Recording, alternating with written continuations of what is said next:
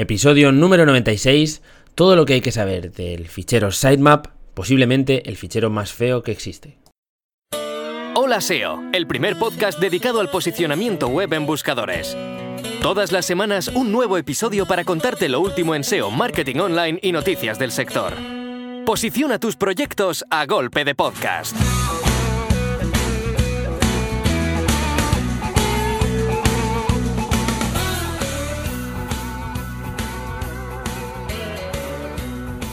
Muy buenas oyente, empezamos con el episodio número 96 de Hola SEO y durante los próximos minutos hablaremos de marketing en Internet, hablaremos de SEO, hablaremos de negocios y de todo aquello que se te pueda ocurrir relacionado con este mundillo.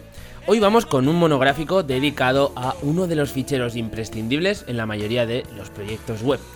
Normalmente terminamos dejando esto de forma automatizada, el fichero sitemap, y eh, luego nos encontramos con errores muy graves que están derivados de una mala configuración del fichero sitemap. Así que vamos a adentrarnos en este tipo de ficheros, nos lo vamos a empapar bien y vamos a aprender cómo deben estar configurados para que sean algo positivo en nuestros proyectos y cumplan su función. Pero antes, nada más, dos cosas que quiero que sepas. Estoy empezando a trabajar la newsletter desde la segunda semana de noviembre, ¿vale? Eh, tenía un montón de gente apuntada, un montón de personas que me dieron su correo para que les comunicase cosas y no estaba enviándoles nada. Así que, bueno, desde hace unos días estoy enviando tres correos a la semana, los lunes, los miércoles y los jueves. Y en estos correos te cuento una historieta, algo que me haya pasado durante esta última semana o en los últimos meses. Normalmente también comento alguna noticia del sector que pueda ser interesante, tanto de marketing como de SEO más en particular. Y además siempre pues te comento alguna cosilla que puedo estar promocionando, como puede ser el Patreon. ¿Qué es esto de Patreon? Bueno, pues Patreon es una plataforma que, eh, han, que, que, existe durante desde hace unos años, ¿no? Para creadores de contenido y que permite recibir micropagos como forma de agradecimiento o de apoyo por eh, parte de la audiencia que, escucha a estos creadores, ¿no? Escucha o consume sus, sus eh, servicios o productos o creaciones.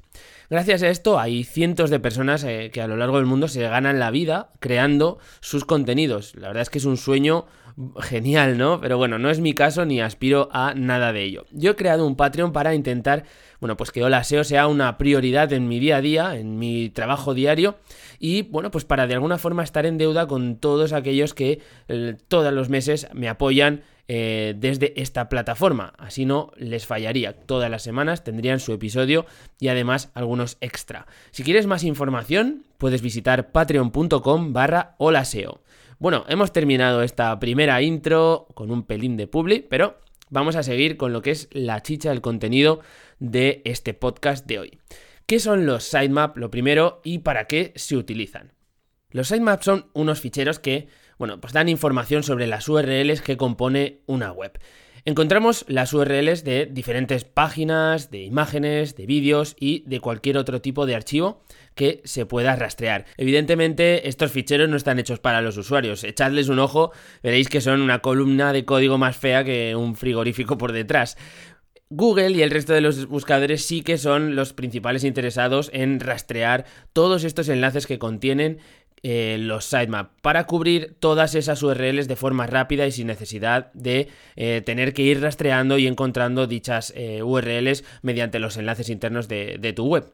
Podemos decir que es como un índice donde se están listando, donde se muestran todas las URLs que consideras importantes o prioritarias en tu proyecto, o por lo menos así debería ser.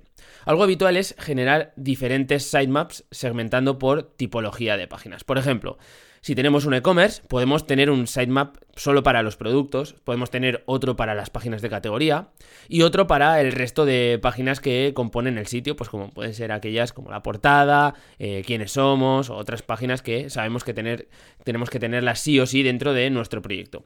Si tenemos un blog, bueno, pues también puede ser interesante que, que separemos en sitemaps de páginas, otro que sea de entradas, otro que sea de pues, cualquier otro tipo de portfolio que podamos contener dentro de nuestro proyecto, ¿vale? Incluso es recomendable generar sitemap para las imágenes donde podamos añadir más información como el tipo de imagen, el tema, la licencia y también lo podemos hacer con los vídeos, que podemos incluir información extra sobre cada uno de ellos que se listan, ¿vale? Ideal, tengamos eh, sitemap orientados a cada una de las tipologías de páginas que contienen nuestro sitio. ¿Cuándo debemos usar un sitemap? Bueno, mi recomendación personal es que siempre tengamos eh, un sitemap, siempre que sea técnicamente posible, ¿vale? Necesitamos este fichero dentro de nuestros proyectos. No es algo obligatorio, de hecho, eh, webs que tienen pocas URLs y estén bien estructuradas, el rastreo por parte de Google no va, a no va a ser un problema, pero tenemos situaciones en que sí es 100% recomendable tener un fichero de este tipo. Vamos a ver cada una de ellas. Por ejemplo, sitios grandes y mal enlazados internamente. Cuando manejamos webs con muchísimas URLs, con muchos niveles de profundidad, eh, bueno, pues los robots pueden tener dificultades para encontrar y para rastrear todas las URLs de nuestros proyectos, ¿no? Si tenemos un fichero donde indicamos todas las URLs a indexar, estamos haciendo que este rastreo sea mucho más accesible para los robots. Estamos evitando que tengan problemas para acceder a determinadas secciones o para encontrarlas, ¿vale? Lo mismo ocurre si tienes secciones que no están muy bien enlazadas o incluso están aisladas, que no están recibiendo ningún enlace interno desde otras páginas. En estos casos es absolutamente fundamental que tengas un fichero sitemap con todas estas URLs listadas, porque de otra forma Google no podría nunca llegar a dichas páginas. Vamos a ver otro de los casos en los que es imprescindible tener un sitemap. Es cuando nuestro sitio, cuando tu sitio no lo conoce nadie, es nuevo, ¿vale? Si lanzamos una web nueva, independientemente del número de páginas que contenga, es necesario que demos un poco de información sobre su existencia a los robots. Como no tenemos enlaces externos que estén apuntando actualmente a, a, nuestro proyecto, o será algo complejo el capturarlos, digamos, en estas primeras fases, Google difícilmente va a llegar a nuestra web, ¿vale? Difícilmente va a encontrar esos links en otros sitios web que le acaben llevando a nuestro nuevo portal. Es como si te compras una casa y no le das la dirección a nadie, ¿no? ¿Cómo narices te van a encontrar si tu casa es nueva? Bueno, menudo ejemplo más tonto, ¿no? Pero bueno, para que os hagáis una idea. La recomendación es generar este fichero, el fichero sitemap, ya os digo, independientemente del número de URLs que tengáis en, nuestro, en vuestro proyecto, que normalmente cuando es un proyecto nuevo, pues no suelen ser muchas, y lo que vamos a hacer es enviarlo a Google para que lo rastree periódicamente. ¿Cómo lo enviaremos? Bueno, pues ahora vamos a verlo, pero antes creo que es necesario saber cómo podemos generar este tipo de ficheros. Veamos, ¿cómo montar un sitemap? Lo primero que debes saber es que estos ficheros necesitan cierto refresco, ¿vale? Necesitan ser dinámicos. ¿Qué quiero decir con esto? Pues que serán ficheros que estarán vivos, ¿vale? Que deben incluir y retirar URLs según su vida, según aparezcan o desaparezcan. Cada vez que se crea una nueva entrada en el blog, ¡pum! es necesario meterla en el sitemap. Y lo mismo ocurre con los productos que vayamos incluyendo en nuestro e-commerce y el resto de páginas. Evidentemente, cuando creamos o cuando damos de baja URLs, también habrá que eliminarlas del sitemap, ¿vale? De otra forma, eh, estaremos enviando a rastrear páginas que contengan errores 404 o con redirecciones. Yo no creo que a Google le haga mucha gracia el perder el tiempo navegando por eh, URLs 404 o redirecciones. Bueno, ya te digo que no le hace ninguna gracia. Además de evitar URLs con códigos de respuesta que no sean 200, hay otras que deberemos evitar incluir, ¿vale? No tenemos que tener este tipo de URLs dentro de nuestros ficheros sitemap. Vamos a ver los casos.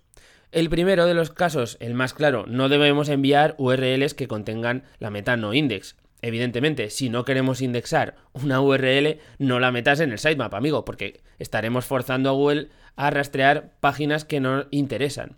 Esto, eh, la verdad es que es un error bastante habitual porque eh, no siempre los estamos controlando. De hecho, la mayoría de las veces pues etiquetamos contenido para que sea no indexable, pero olvidamos que está siendo reflejado o que su URL se encuentra dentro del sitemap tenemos que estar atentos a esto. Si vosotros trabajáis con WordPress y estáis gestionando vuestro sitemap a través de un plugin como puede ser Yoast o cualquier otro plugin, eh, normalmente cuando una entrada se marca como no index, suele desaparecer automáticamente de este fichero, ¿vale? Pero no siempre es así. O sea que eh, tened esto muy en cuenta porque en el momento que pongáis no index una de vuestras entradas o una de vuestras páginas o cualquier otro tipo de URL, necesitaréis eh, comprobar que ya no se encuentra dentro del fichero sitemap. Perfecto, vamos a ver el siguiente caso de una URL que no debe estar dentro del sitemap aquellas URLs que no sean canónicas. ¿de acuerdo? Si estamos trabajando con URLs marcadas con la meta canonical, es importante que sepamos que esas URLs no deben estar dentro del fichero sitemap. Por poner un ejemplo, tenemos un e-commerce y tenemos un producto que está en cinco variaciones de color, ¿de acuerdo? Evidentemente tenemos una de las variaciones que es la principal, que es la canónica, y el resto de las variantes, los cuatro colores restantes, están apuntando con la URL canonical hacia la principal. Estas cuatro otras variantes que no son las principales no deben estar dentro del fichero sitemap, porque si no de alguna forma estamos enviando a Google a rastrear páginas que tampoco queremos que formen parte del índice, ¿no? Entonces, bueno, evitemos este tipo de error que eh, es bastante común, ¿vale? Mucho más común incluso que el de enviar páginas no index dentro del sitemap. Bueno, vamos a ver otro de los errores más habituales, ¿vale? Y en este caso eh, nos ocurre independientemente del tipo de, de plugin o de gestión que estemos haciendo para crear este fichero sitemap. Cuando estamos enviando URLs bloqueadas dentro del fichero robot.txt. Esto es clarísimo. Si estamos enviando URLs desde el sitemap que luego resulta que no, no son accesibles porque las hemos bloqueado dentro del robot.txt, estamos haciendo aquí una tontería enorme. Entonces vamos a evitar este tipo de errores. Todo este tipo de problemática vamos a poder detectarla desde SES Console. Lo vamos a, a, hablar ahora un poquito más adelante. Pero ya os pongo el preaviso, ¿vale? Si estáis bloqueando toda una carpeta, eh, pues tener en cuenta que cada una de las URLs que vayáis a publicar y que estén dentro de esa carpeta, mm, si las estáis metiendo en el sitemap, estáis haciendo que Google cada vez tenga cada vez que acceda a esas URLs encuentre un problema de rastreo, ¿de acuerdo? Vamos a evitar esto, porque además si no se nos pueden, eh, podemos tener este típico problema de URLs indexadas que están bloqueadas en el robot.txt y este tipo de cosas, ¿vale? Vamos a ser conscientes de esto y vamos a intentar limitar y siempre tener URLs que sean canónicas, indexables y accesibles dentro del fichero sitemap.